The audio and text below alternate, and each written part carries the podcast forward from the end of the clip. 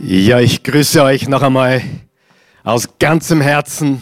Unsere besten Grüße schicken wir zu euch allen nach Hause. Und ich hoffe, ihr habt die Familie versammelt vor den Bildschirmen.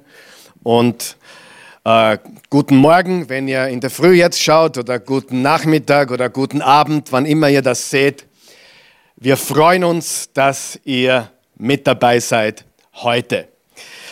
Letzte Woche äh, habe ich gesprochen über Ansteckungsgefahr und die Botschaft war ganz einfach. Es gibt unterschiedliche Reaktionen auf die Umstände des Lebens äh, bei den unterschiedlichsten Menschen. Manche reagieren extrem positiv, manche extrem negativ, manche irgendwo dazwischen. Aber eines ist ganz sicher, wir alle stecken andere Menschen an mit dem, was wir sind, wie wir sind und das, was wir mit uns tragen. Und aus diesem Grund ist es ganz wichtig zu verstehen, wir sind alle ansteckend und ich hoffe, du durftest die vergangene Woche einige Menschen in deinem Umfeld positiv anstecken, mit Glauben anstecken, mit einer äh, guten, göttlichen Einstellung anstecken, mit Liebe anstecken, mit Hoffnung anstecken, mit äh, allen möglichen guten, göttlichen Dingen anstecken. Wir sind alle ansteckend. Und vor zwei Wochen habe ich darüber gesprochen, dass ich fest davon überzeugt bin, egal ob Gott das jetzt verursacht hat, was ich nicht glaube, oder ob es Gott einfach nur zugelassen hat, dass wir diese Ausnahmesituation, also ich kann mich in meinen fast 50 Jahren nicht erinnern, in jemals so einer Situation gewesen zu sein, äh, als, als Mensch, als, als, als Familie, als, als Land, als Welt. Äh, aber ich glaube, dass Gott spricht. Ich bin sicher, dass Gott spricht. Gott spricht immer, das wissen wir, aber Gott spricht ganz besonders in dieser Zeit, in der wir leben. Wir könnten sagen, das ist ein Weckruf, der uns da ereilt hat. Und Gott möchte unsere ungeteilte Aufmerksamkeit. Und die Frage ist, geben wir ihm diese Aufmerksamkeit? Geben wir ihm unsere un äh, geteilte Aufmerksamkeit, geben wir ihm den Fokus, der ihm gehört. Wir müssen wissen, das ist eine große, große, große Chance, die uns derzeit zur Verfügung steht. Gott zu suchen wie noch nie zuvor. Dinge zu tun, die wir längst tun hätten sollen und immer unterlassen haben ihn an erste Stelle zu stellen, wieder zurückzukommen zum Haus des Vaters, Weißt du, du hast einen himmlischen Vater. Unser Vater im Himmel, geheiligt werde dein Name. Wir haben einen himmlischen Vater, der sich sehnt nach dir, nach mir, nach Gemeinschaft mit uns. Und äh, ich glaube, für manche von uns ist das eine gewaltige Chance, diesen Weckruf zu hören und darauf zu äh, reagieren oder besser gesagt zu antworten. Wenn Gott ruft, dann sollten wir antworten. Und oft rufen wir zu Gott und warten auf eine Antwort von ihm. Aber ich glaube, wir leben in einer Zeit, wo Gott zu uns spricht, zu uns ruft und sagt, hey, ich bin da, ich bin mit euch in den Tälern, ich bin bei euch alle Tage bis ans Ende der Zeit. Was für ein Weckruf, was für eine Chance für uns, Menschen, Familien zusammenzurücken und Jesus Christus in den Mittelpunkt zu stellen. Und darum sage ich wie jede Woche, mach deine Familie zu deiner Gemeinde, deiner Kirche, wenn du Familienoberhaupt bist, wenn du Vater bist. Schau, dass die Kinder, die Familie, die, die, die ganze äh, die ganze Truppe, der ganze Clan zusammen ist vor dem Bildschirm und sucht das Angesicht Gottes. Nicht nur Sonntag früh oder wann immer ihr diese, diesen Gottesdienst mit uns feiert, sondern zu jeder Zeit. Die Familie ist die wichtigste Zelle unserer Gesellschaft und dort sollte die Gemeinde sein, dort sollte Jesus ganz präsent sein. Bist du bereit, diesen Weckruf ernst zu nehmen? Gott spricht zu uns und sagt, hey, ich klopfe an die Tür deines Herzens. Offenbarung 3, Vers 20. Ich klopfe an die Tür deines Herzens. Mach mir auf. Ich möchte mit dir speisen. Ich möchte mit dir Abendmahl feiern, was wir übrigens nächsten Sonntag gemeinsam tun werden im Rahmen des Sonntagsgottesdienst. Bereite jetzt schon ein bisschen Brot vor und ein bisschen äh, Traubensaft oder Wein, was immer du verwenden möchtest. Nächste Woche, nächsten Sonntag werden wir gemeinsam das Abendmahl feiern. Aber darüber hinaus, Gott, Jesus möchte täglich mit dir Gemeinschaft haben, mit dir speisen, mit dir zusammen sein. Und dieser Weckruf tut uns gut. Nein, die Krise ist nicht gut, aber Gutes kann daraus entwachsen. Gutes kann daraus entstehen. Und heute möchte ich reden mit dir, mit uns, mit uns allen, mit mir auch, weil es so wichtig ist, dass wir den Test bestehen. Und drum lautet meine Botschaft heute positiv getestet. Positiv getestet. Sieh, wir werden immer getestet. Wir werden ständig in einer Tour werden wir getestet. Das Leben ist ein Test. Aber in harten Zeiten ganz besonders, da stellt sich heraus, wie wir beschaffen sind, woraus wir gemacht sind, äh, wie wir geschnitzt sind. Wie bist du beschaffen? Ist es nicht wunderbar zu sehen, wie Menschen wirklich sind? Du brauchst sie nur in ein Eck drängen oder in die Enge treiben und dann kommt das heraus, was in einem Menschen drinnen ist. Mich wundert es nicht, dass viele Menschen in Panik sind. Wenn Angst drinnen ist, kommt Panik heraus. Wenn Glaube und Hoffnung und Liebe drinnen ist, dann kommt Zuversicht und Hoffnung und diese ganzen Dinge heraus. Und wir können positiv agieren. Ich sehe sehr viel Extreme derzeit. Ich sehe Menschen, die extrem negativ reagieren und ich sehe Menschen, die außerordentlich positiv reagieren. Und ich sehe auch Überraschungen. Manche überraschen mich wirklich, die so immer gestrahlt haben, immer ja so so freundlich und nice waren und plötzlich in der Enge, in der Krise, in der Furcht kommt die Panik und dann sind sie nicht mehr so nice. Warum? Weil die Krise das herausbringt, was wir wirklich sind, was wirklich wichtig ist, was mir wirklich wichtig ist, worum es wirklich geht. Und deswegen möchte ich heute sprechen über positiv getestet. Warum? Weil Gott, jetzt hör mir bitte ganz gut zu, vor allem den Zustand unseres Herzens prüft. Er kennt ihn natürlich. Er kennt den Zustand unseres Herzens. Drum ist die Frage, warum testet er dann uns, wann er eh weiß, wie wir sind?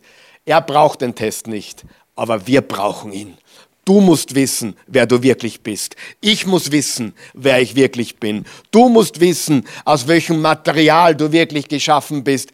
Ich muss es wissen. Gott weiß es, Gott kennt alles und er wusste von Anfang an, wie wir auf diverse Umstände reagieren würden. Aber wir bekommen eine Offenbarung, eine Erkenntnis über uns selbst, damit wir uns ändern können, damit wir unseren Fokus ausrichten können. Der Zustand unseres Herzens. Und die Wahrheit ist, du testest entweder positiv oder du testest negativ. Wenn du Lauwarm testest, Freund, dann brauche ich mit dir gar nicht lange reden. Jesus hat gesagt, werdet ihr doch heiß oder kalt. Offenbarung 3, Vers 15. Aber weil ihr lau seid, weil ihr gleichgültig, weil ihr so wischiwaschi, so mittendrin, so wurstigkeitsmäßig unterwegs seid, spuck ich euch aus. Sieh, die Wahrheit ist, einem Kalten kann man mehr helfen oder besser helfen wie einem Lauwarmen. Sieh, wir sollten heiß sein, wir sollten brennen. Ich habe festgestellt, jemand, der kalt ist, der wirklich gegen Gott ist, den kann ich oft leichter überzeugen als jemanden, der lauwarm ist, dem, dem es gleichgültig ist. Also lass uns positiv testen. Und die Frage ist, Die erste Frage, was für ein Test ist das?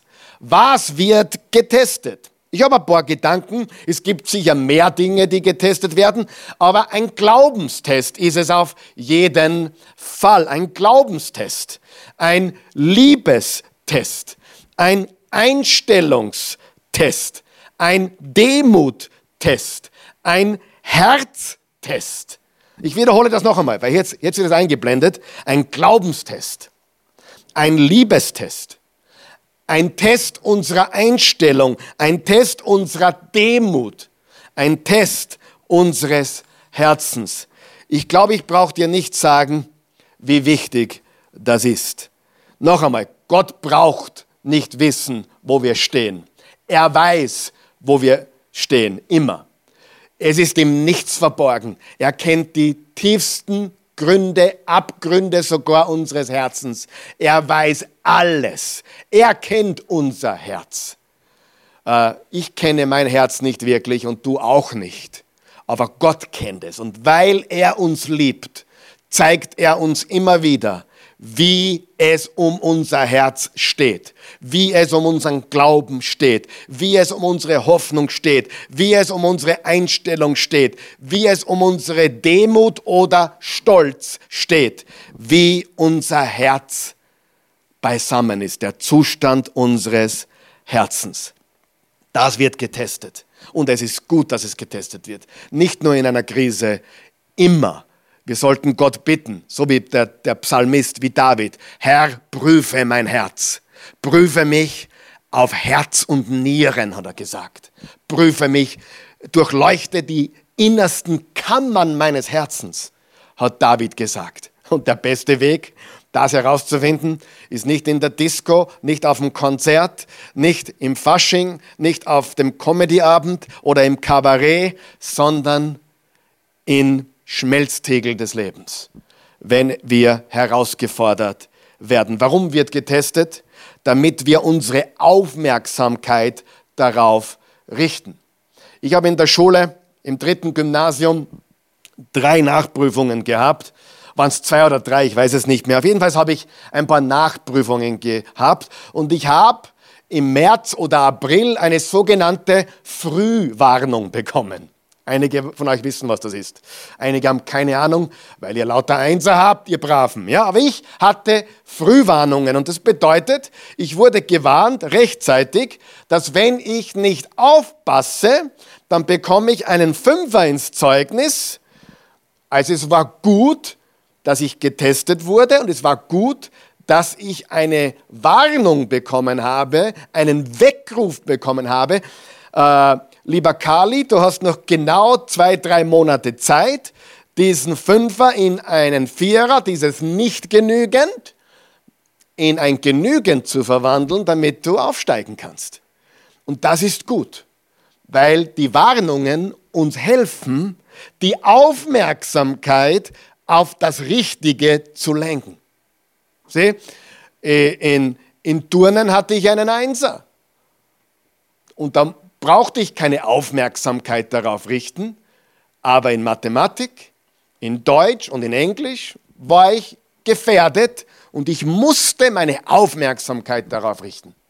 Und genau so ist Gott. Gott ist gut. Ich bin auch überrascht, dass es ein paar Spötter gibt, die jetzt auch an der Oberfläche erscheinen. Wir haben das gemerkt. Einige spotten über unsere Botschaften, über den Glauben und über unseren Glauben an Jesus. Aber hey, es kommt das raus, was drinnen ist. Und wir können nur beten für diese Menschen, dass sie den wahren Jesus finden. Damit wir unsere Aufmerksamkeit darauf richten, damit wir gesunden können. Was heißt gesunden? Damit wir heil werden können. Sieh, ein, Dok ein Doktor, ein Arzt testet dich auch. Wenn er dich untersucht, wenn du eine Untersuchung machst, eine gesunden Untersuchung zum Beispiel, dann wirst du getestet. Dein Blut wird getestet, deine Werte werden getestet, dein Herz wird überprüft, alles wird untersucht, damit du deine Aufmerksamkeit auf die Gesundheit richten kannst und damit du gesunden kannst, damit wir aufsteigen können. Sieh, unsere Aufmerksamkeit damit wir gesunden können, damit wir aufsteigen können. Weißt du, Gott hat mehr für dich als ein durchschnittliches Leben. Ich habe gestern da ums Eck mit einem Unternehmer geredet, der auch hier in unserem Gebäude ist und die, die leiden alle. Die haben, sein Geschäft ging von, von super florierend auf absolut null, null Umsatz. In wenigen Tagen null, absolut null. Und er hat mir erzählt, dass er bereits Ideen hat, wie er das, was jetzt nach der Krise kommt, wie er Menschen helfen will, wie er neue Ideen hat, wie er Menschen, seine Stammkunden versorgen will mit neuen Ideen, mit neuen Produkten. Und er sagte, diese Rezession, oder wenn es eine Rezession wird, wir werden sehen, diese Krise wird aussortieren. Es wird aussortieren. Und das ist sehr wichtig. Wow, außerdem, das ist ein ungläubiger Mann, ein Mann, der nicht wirklich an Jesus glaubt. Ich habe mit ihm oft schon über Jesus gesprochen, aber er hat mir gesagt, es wird aussortieren.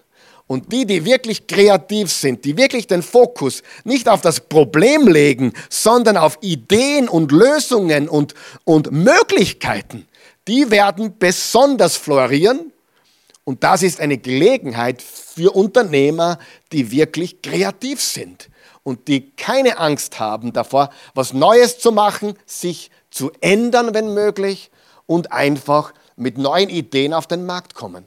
Das Gleiche gilt für jeden von uns. Das ist eine Gelegenheit, zu gesunden und aufzusteigen. Gott hat mehr für dich. Das heißt nicht, dass er jetzt ein teureres Auto für dich hat, das meine ich nicht. Das Evangelium ist nicht Dinge und Materie, bitte. Das ist nicht das richtige Evangelium, dass Gott jetzt dir ein besseres Auto geben will oder ein, teures Haus.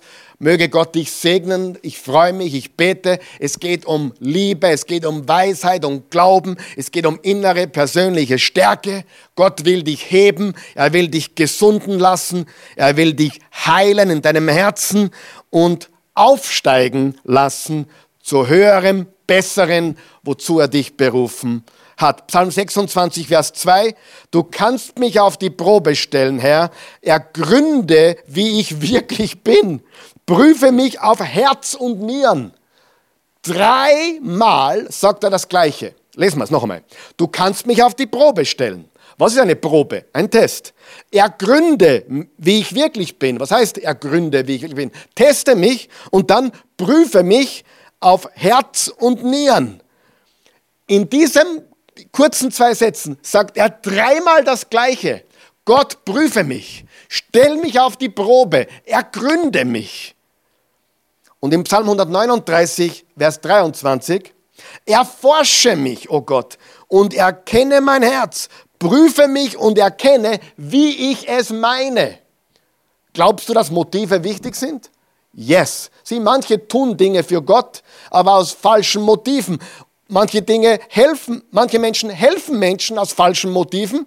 Und das ist gut, dass sie wenigstens helfen oder von Jesus erzählen, aber die Wahrheit ist, belohnt werden wir nur für das, was wir für Jesus tun. Nicht aus Motiven, sich selbst besser darzustellen oder sonst irgendetwas. Im Psalm 26 dreimal prüfe mich, probe mich. Im Psalm 139 zweimal. Er sagt immer wieder dasselbe. Prüfe mich, teste mich. Und wenn wir getestet werden, wollen wir was? Wir wollen positiv testen. Wir wollen positiv testen auf den Glauben, auf die Liebe, auf die Hoffnung, auf die Einstellung, auf das Herz. Wir wollen positiv testen. Und wenn wir nicht positiv testen, dann wollen wir unsere Aufmerksamkeit auf das, wo wir gefährdet sind oder wo wir gewarnt werden, damit wir gesunden können, wenn wir unsere Aufmerksamkeit richten, damit wir gesunden können, heilen können und aufsteigen können. Wie kann ich den Test bestehen? Die nächste Frage. Was bedeutet es, den Test zu bestehen? Unser Kampf ist ein anderer, als du vielleicht in der Welt kennst. Im 1. Timotheus 6, Vers 12 steht, kämpfe den guten Kampf, der zu seinem Leben im Glauben gehört. Wir kämpfen den guten Kampf des Glaubens. Und Gott testet auch anders. Andere Regeln und sein Ziel ist ein anderes. Sie, unser Ziel Also wenn du so bist wie ich oder wie die meisten Menschen, ich denke alle Menschen, das Ziel ist immer bessere Umstände, bessere Situationen schaffen, äh, bessere, einfach alles im Leben besser zu machen. Aber weißt du, das ist nicht notwendigerweise Gottes Ziel für dich und für mich. Sieh, wir wollen Komfort, Gott will Charakter. Wir wollen positive Umstände oder bessere Umstände. Gott will ein besseres Herz in uns schaffen. Das ist, was sein Ziel ist in all diesen Dingen. Und der Weg, wie wir bestehen können, ist Hingabe und den Willen Gottes tun. Hingabe, sich Gott hingeben und den Willen Gottes tun. Wie weiß ich, dass ich Gottes Test bestehe? Indem ich in seinem Willen lebe. Sein Wille. Vater unser im Himmel, geheiligt werde dein Name, dein Reich komme, dein Wille geschehe. Es geht um seinen Willen. Und wenn ich im Willen Gottes lebe, dann bestehe ich auch die diversen Tests, die mir äh, gestellt werden. Die Prüfungen und Tests des Lebens. Also im Willen Gottes zu leben. Schauen wir, was Paulus dazu sagt im Römer 12, die ersten zwei Verse, ein sehr bekannter Teil der Heiligen Schrift, sehr bekannte zwei Verse. Ich habe euch vor Augen geführt, Geschwister, wie groß Gottes Erbarmen ist. Die einzige angemessene Antwort darauf ist die, dass ihr euch mit eurem ganzen Leben, ganzen Leben, Gott zur Verfügung stellt und euch ihm als ein lebendiges und heiliges Opfer darbringt, an dem er Freude hat. Also Gott Freude zu machen, indem wir unser Leben ihm weihen und hingeben. Das ist der wahre Gottesdienst. Der wahre Gottesdienst ist nicht Oase online oder äh, Gott, den Gottesdienst in der Kirche besuchen. Der wahre Gottesdienst ist unser Leben niederzulegen für unseren allmächtigen Gott. Das ist der wahre Gottesdienst und dazu fordere ich euch auf. Richtet euch nicht länger nach den Maßstäben dieser Welt, sondern lernt in einer neuen Weise zu denken, damit ihr verändert werdet und beurteilen könnt, ob etwas Gottes Wille, sagen wir das gemeinsam, Gottes Wille, noch einmal, Gottes Wille ist, ob es gut ist, ob Gott Freude daran hat und ob es vollkommen ist. Das sollte unser Ziel sein. Das Gute, daran, wo Gott Freude hat und das, was göttlich und vollkommen ist, sein Wille sollte unser Verlangen sein. Sein Wille, dein Verlangen. Sein Wille, mein Verlangen. Im Jesaja 48, Vers 10 ist ein interessanter Vers. Er steht übrigens auch in der Bibel, aber ich sehe es selten, dass Christen diesen zitieren, auf dem Kaffeeheferl stehen haben oder auf dem T-Shirt haben. Aber hey, dieser Vers ist genauso wahr wie dein Lieblingsvers. Schau, was da steht. Ich habe dich geläutert. Geläutert. Nicht so, wie Silber geläutert wird, sondern im Glutofen des Leidens. Lesen wir noch einmal. Halleluja. Sag mal Halleluja. Ich habe dich geläutert, nicht so wie Silber geläutert wird, sondern im Glutofen des Leidens. Das hört man selten, aber es ist so wahr. Leiden ist etwas, was wir Menschen brauchen. Jesus hat gelitten, er hat es nicht gebraucht, er hat es für uns getan, aber wir leiden, damit wir geläutert werden, damit wir geschliffen werden, damit wir verändert werden. Liebe, liebe Freunde, liebe Gemeinde, liebe Oase Church, liebe Family, liebe Besucher, liebe Zuschauer, liebe Erstzuschauer, ich kann dir eines sagen. Wenn ich, wenn ich, immer wenn ich Menschen begegnet äh, bin, die nicht gelitten haben oder kaum etwas durchgemacht haben oder noch nicht wirklich gelitten haben, habe ich Menschen kennengelernt oder einem Menschen gegenübergestanden, der sehr schwer zu ertragen war. Menschen, die wirklich erträglich sind, die angenehm sind, die von Gott verwendet sind oder werden, sind Menschen, die durchs Feuer gegangen sind. Lies die Bibel. Komm, ich erzähle dir nichts Neues.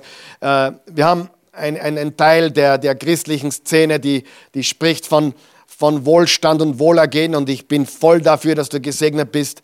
Absolut. Aber selbst die, die, die, Wohle, die, Wohl, äh, die, die, die gesegneten Personen in der Bibel hatten unfassbares Leiden durch, durch, durchzuwandern. Ob es David war oder Abraham oder, oder, oder, oder Ruth oder Esther oder Gideon, wie sie oder Moses, 40 Jahre in der Wüste. Aber Gott hat sie verwendet und sie waren gesegnet. Aber sie wurden im Leiden geläutert. Das gefällt uns nicht. Ich wünschte, es wäre anders, aber es ist so. Aber Gott liebt uns zu sehr, um uns einfach so zu lassen, wie wir sind. Im Hebräer 12, Vers 6 steht, wie ein liebender Vater erzieht er die, die er liebt, mit Strenge. Er zieht uns streng, weil er uns liebt. Okay? Und im Jakobus 1, Vers 2 bis 4, haltet es für reine Freude, meine Geschwister, wenn ihr in verschiedenster Weise auf die Probe gestellt werdet. Ihr wisst ja, dass ihr durch solche Bewährungsproben für euren Glauben Standhaftigkeit erlangt. Die Standhaftigkeit wiederum bringt das Werk zum Ziel. Ihr sollt zu einer Reife kommen, der es an nichts mehr fehlt und die kein Makel entstellt sie. Das ist wiederum Jakobus, ein Mann, der, ein Apostel, der sagt, hey, wenn ihr Prüfungen habt, wenn ihr Tests habt, wenn ihr, wenn ihr geprüft und getestet und, und herausgefordert werdet, seid geduldig und freut euch, weil ihr wisst, das führt zum höchsten Ziel. Das führt zum höchsten Ziel. Und zum Abschluss der heutigen Botschaft möchte ich euch wieder sieben Dinge geben, die dir helfen sollen, positiv zu testen. Das Ziel ist, dass wir positiv testen, im Glauben, in der Hoffnung, in der Liebe, in der Einstellung, im Denken, in der Demut, in der Herzenshaltung, im Herzen. Das Ziel ist, positiv zu testen, sprich im Willen Gottes zu leben.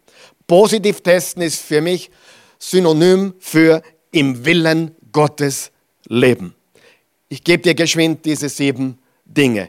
Erstens, diese Dinge sind sehr, sehr wichtig und sie sind immer wahr und sie werden dir helfen, aufzusteigen zu gesunden und wirklich Gott an erste Stelle zu stellen. Erstens, unsere Intimität mit Gott ist seine höchste Priorität für unser Leben. Unsere Innigkeit, unsere Gemeinschaft mit Gott ist seine höchste Priorität für unser Leben. Was ist deine höchste Priorität für dein Leben? Wahrscheinlich nicht immer das, was dort gerade steht. Wahrscheinlich nicht immer die innige Beziehung mit Gott. Vielleicht theoretisch, aber in der Praxis ist es oft anders. Aber er möchte, dass wir mit ihm Zeit verbringen.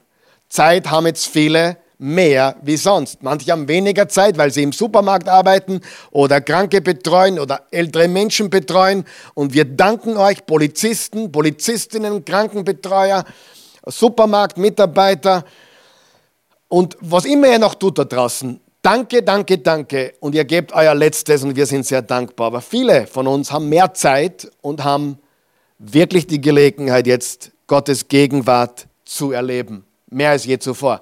Und auch wenn du wirklich mehr arbeitest als je zuvor, du kannst in jedem Moment deines Lebens während der Arbeit, nicht laut, aber in dir, in deinem Innersten, kannst du mit Gott reden, du kannst zu ihm sprechen, er spricht mit dir, er ist mit dir, du kannst seine Gegenwart erleben und praktizieren. Gottes Gegenwart ist die Quelle unserer Kraft. Und das müssen wir wissen. Und Friede ist die Frucht der Einheit mit Gott. Im Psalm 4, Vers 8 steht, und wirklich, du hast mich wieder froh gemacht. Du hast mich wieder froh gemacht, sagt David. Jetzt pass auf. Während sich andere über eine reiche Ernte freuen, ist meine Freude sogar noch viel größer.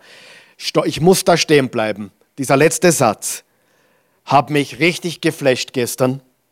Während sich andere über eine reiche Ernte freuen, ist meine Freude sogar noch viel größer. Was heißt das? Äh, manche haben sich gefreut über große Erträge, über steigende Aktien, für steigende Beteiligungen an Unternehmen oder was auch immer. Diese Dinge sind jetzt eher im Abwärtstrend. Aber was sagt David hier?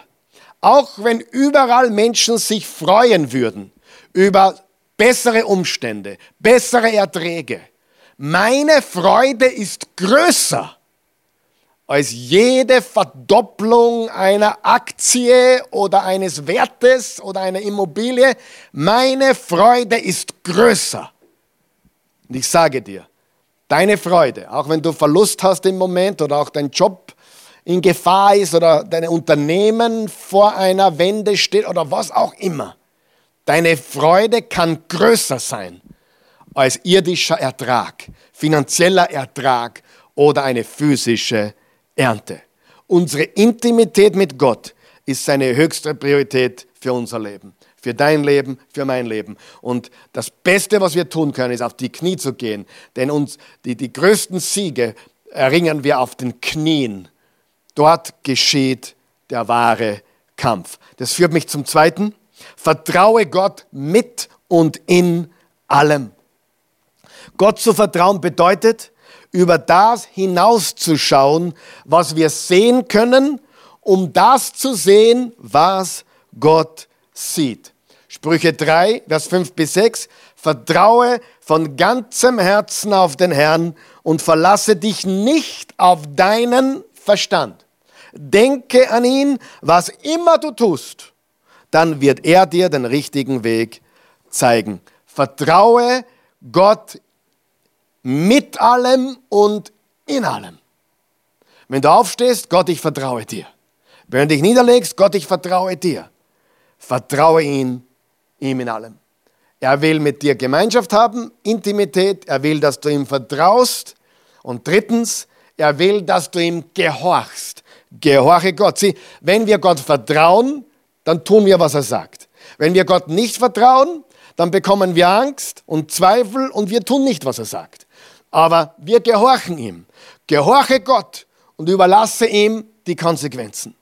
Gott verlangt von uns nicht, dass wir seinen Willen verstehen, sondern ihm nur gehorchen, auch wenn es unvernünftig scheint, wenn wir es nicht verstehen.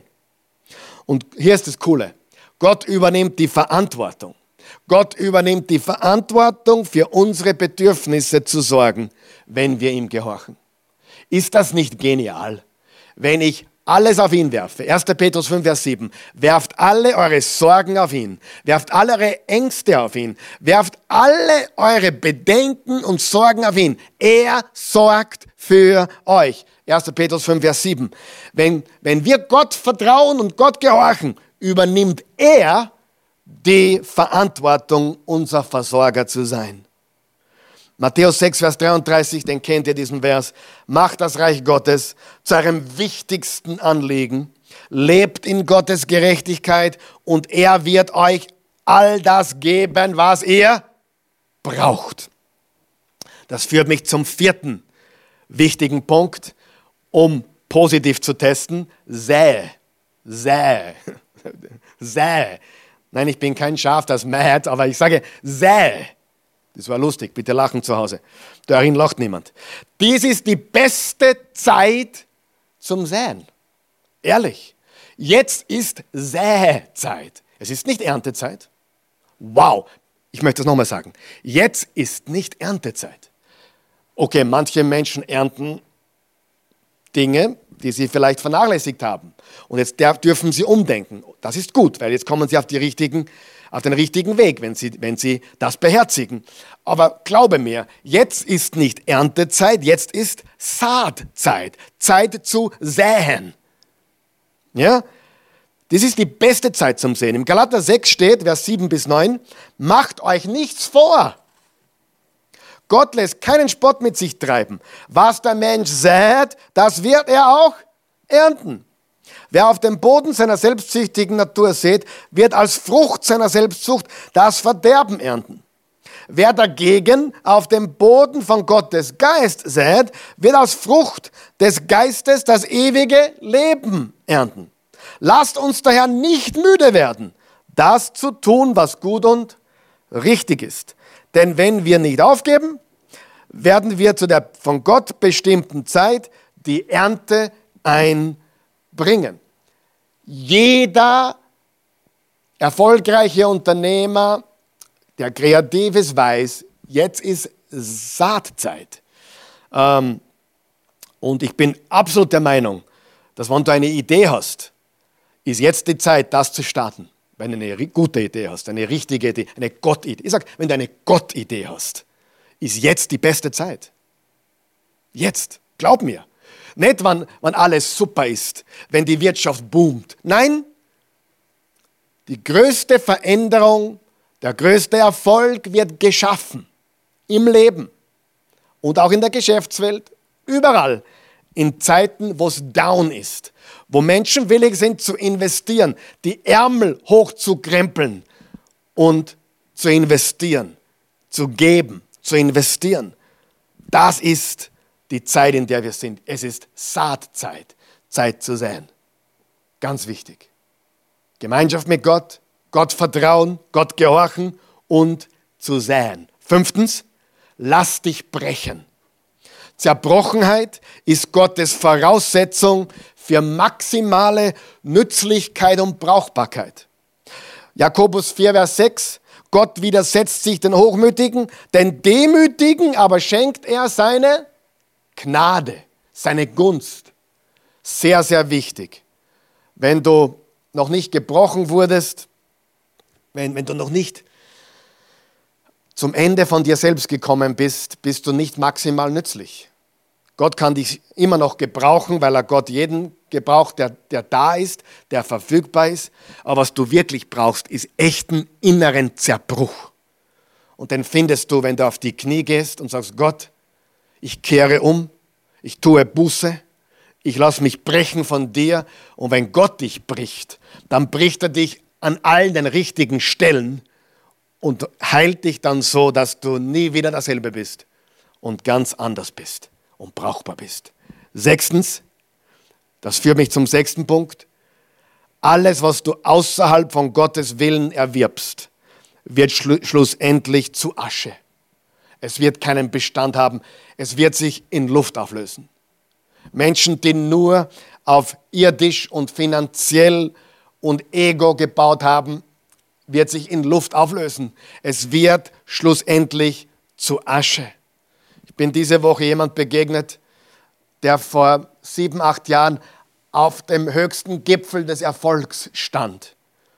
Ja, geprasst hat, voller Ego, voller Gottlosigkeit in Wirklichkeit. Er brauchte Gott nicht. Ich bin ihm begegnet vor einigen Tagen, äh, hat sich zufällig so ergeben und ich sei ein Schatten seiner selbst. Ein Schatten seiner selbst nicht bereit, sich brechen zu lassen, nicht bereit zu investieren, wo Gott möchte, sondern immer noch eigene Sache machen. Eigene Sache wird nicht bestehen. Da gibt es eine sehr coole Passage, vier Verse sind es, im 1. Korinther 3. Schau, was da steht, Verse 11 bis 14. Das Fundament ist schon gelegt. Es ist Jesus Christus. Was ist unser Fundament? Jesus. Wenn du an Jesus glaubst, ist deine Ewigkeit gesichert. Wenn du dich zu ihm bekennst, umgekehrt bist von den falschen Göttern, falschen Wegen zu ihm, bist du gerettet. Halleluja. Und das sagt er auch den Korinthern. Das Fundament ist fix. Es ist fix. Es ist gelegt, Jesus Christus. Es kommt aber ein großes Aber. Niemand kann ein anderes legen. Ob aber jemand auf diesem Fundament Gold, Silber und wertvolle Steine verbaut oder nur Holz, Heu und Stroh, das wird der Tag des Gerichts durch Feuer offenbar machen. Das Werk jedes Einzelnen wird im Feuer auf seine Qualität geprüft. Hält das, hält das, was er auf das Fundament gebaut hat, stand, wird er belohnt. Sehr interessant. Paulus sagt hier, okay, das Fundament ist gelegt. Du bist in Jesus, das ist fix. Aber jetzt kannst du drauf bauen. Zwei Gruppen von Dingen. Entweder Gold, Silber und wertvolle Steine oder Holz, Heu und Stroh. Was ist der Unterschied zwischen diesen beiden Gruppen? Was haben Gold, Silber und wertvolle Steine gemeinsam? Sie halten dem Feuertest Bestand. Sie halten dem Feuertest stand. Was haben Holz, Heu und Streu gemeinsam? Sie halten dem Feuer nicht stand. Ich glaube von ganzem Herzen her ist Folgendes gemeint. Es gibt Jesus-Nachfolger, die werden keine große Belohnung haben. Sie haben zwar Jesus gekannt, aber ihre Werke waren nicht fokussiert auf Bau des Reiches Gottes. Ihre Werke waren fokussiert auf Bau eigener Dinge, eigenes Reich. Hör mir jetzt ganz gut zu, wenn du Unternehmer bist. Bitte hör mir ganz gut zu. Dein Geschäft, egal was es ist, ist weder heilig noch unheilig. Es ist neutral. Egal in welcher Branche du tätig bist. Ich meine, es gibt unheilige Branchen. Ja, die gibt es. Aber von denen rede ich jetzt nicht. Ich meine jetzt einfach traditionelles, gutes Geschäft. Das ist weder heilig noch unheilig. Was es jedoch heilig oder unheilig macht, ist, warum du es tust. Warum du es tust. Ich kenne Unternehmer in der Baubranche, die tun es deswegen und auch in anderen Branchen, äh, ich habe jetzt nur eine Branche herausgegriffen, in der Baubranche, die wissen, ich bin in der Baubranche tätig, aber wahrlich bin ich dafür da, um Reich Gottes zu bauen. Meine Mitarbeiter und auch finanziell zu geben ins Reich Gottes. Punkt. Okay? Und in dem Moment, wo unser Geschäft, egal was es ist, auf Reich Gottes fokussiert ist, ist es ein heiliges Geschäft. Du kannst das beste Geschäft haben, wenn es nur für deine Tasche ist und für dein Reich, dann ist es unheilig. Nicht das Geschäft selbst, sondern warum du es tust, ist unheilig. Nicht für Gott. Unheilig heißt übrigens nicht für Gott abgesondert. Und heilig heißt für Gott abgesondert. Für Gott bereit. Also bitte mach dein Geschäft, dein sauberes, gutes Geschäft, so gut du kannst. Aber tu es im Blick auf das Reich Gottes. Und das macht es heilig. Du willst ja nicht vor Jesus stehen, wo das Holz, Heu und Stroh verbrennt. Du willst vor Jesus stehen mit Gold, Silber und Edelsteinen. Und du willst hören, gut gemacht, du treuer, tüchtiger Knecht oder Knechtin, komm herein in die Freude deines Herrn. Sieh, alles, was du festhaltest, wirst du verlieren. Und das führt mich zum letzten Punkt, und da sind wir schon angekommen, nämlich Gott segnet uns, um ein Segen zu sein. Willst du den Test bestehen? Dann sei ein Segner. Hey, wenn du jetzt genug hast, dann gib. Wenn du Mangel hast, bitte kontaktiere uns. Wir versorgen dich. Kontakt.oasechurch.tv. Wir bringen dir Essen vorbei, wenn du es brauchst.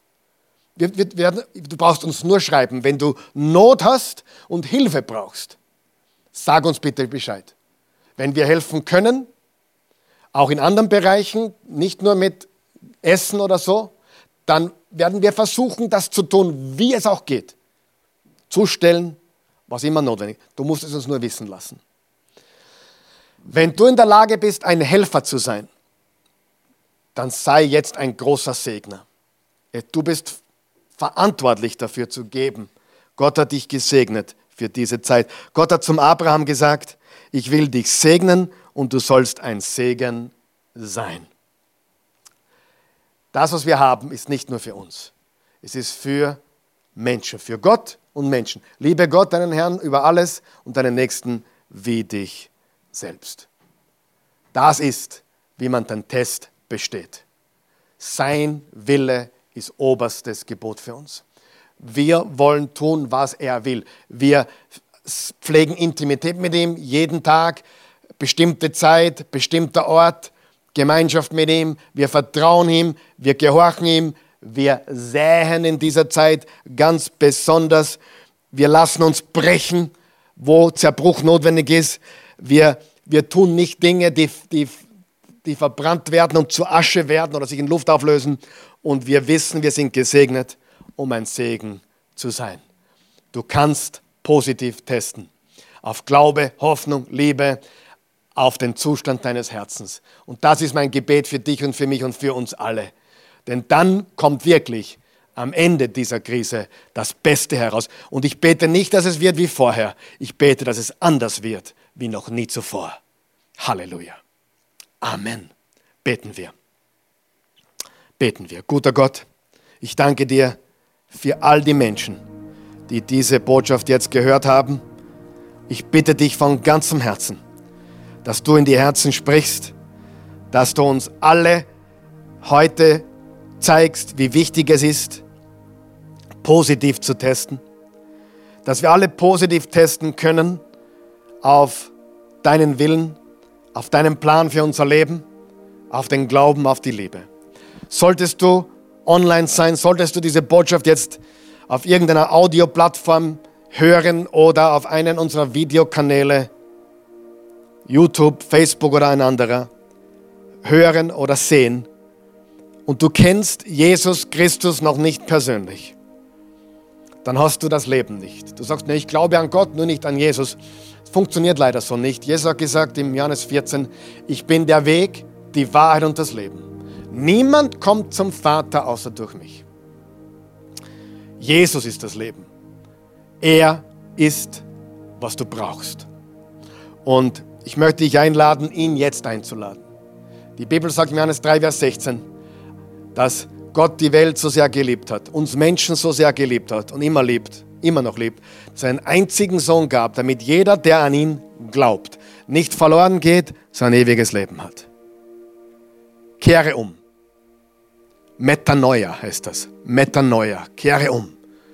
Ändere deinen Sinn. Ändere dein Denken von der Welt, von falschen Göttern zum wahren, lebendigen Gott, Jesus und du wirst ewiges Leben haben.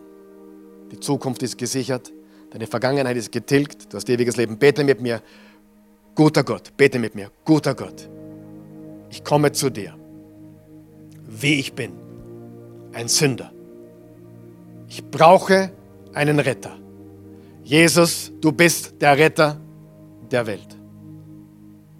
Ich gebe dir mein Leben, ich empfange deins. Verzeih mir meine Sünden Wasch mich weiß wie Schnee durch dein kostbares Blut. Ich glaube, dass du für mich am Kreuz gestorben bist, begraben wurdest, auferstanden bist und ewiges Leben für mich hast. Danke, ich gehöre dir. Amen. Wenn du das gebetet hast, ich bin so begeistert, denn du hast Jesus kennengelernt. Und für alle anderen, ich bete, dass du alles daran setzt, positiv zu testen. Dass du auch Menschen mit positiven, nicht mit positiven, mit, mit, Gott, mit Gott, mit Jesus ansteckst. Das, was du trägst, ist das, was du weitergibst. Lass uns positiv testen, damit diese Welt unser Licht sieht. In der Finsternis können wir am schönsten leuchten. Wir sind Licht der Welt. Und die Welt, die Finsternis braucht unser Licht mehr als je zuvor. Amen.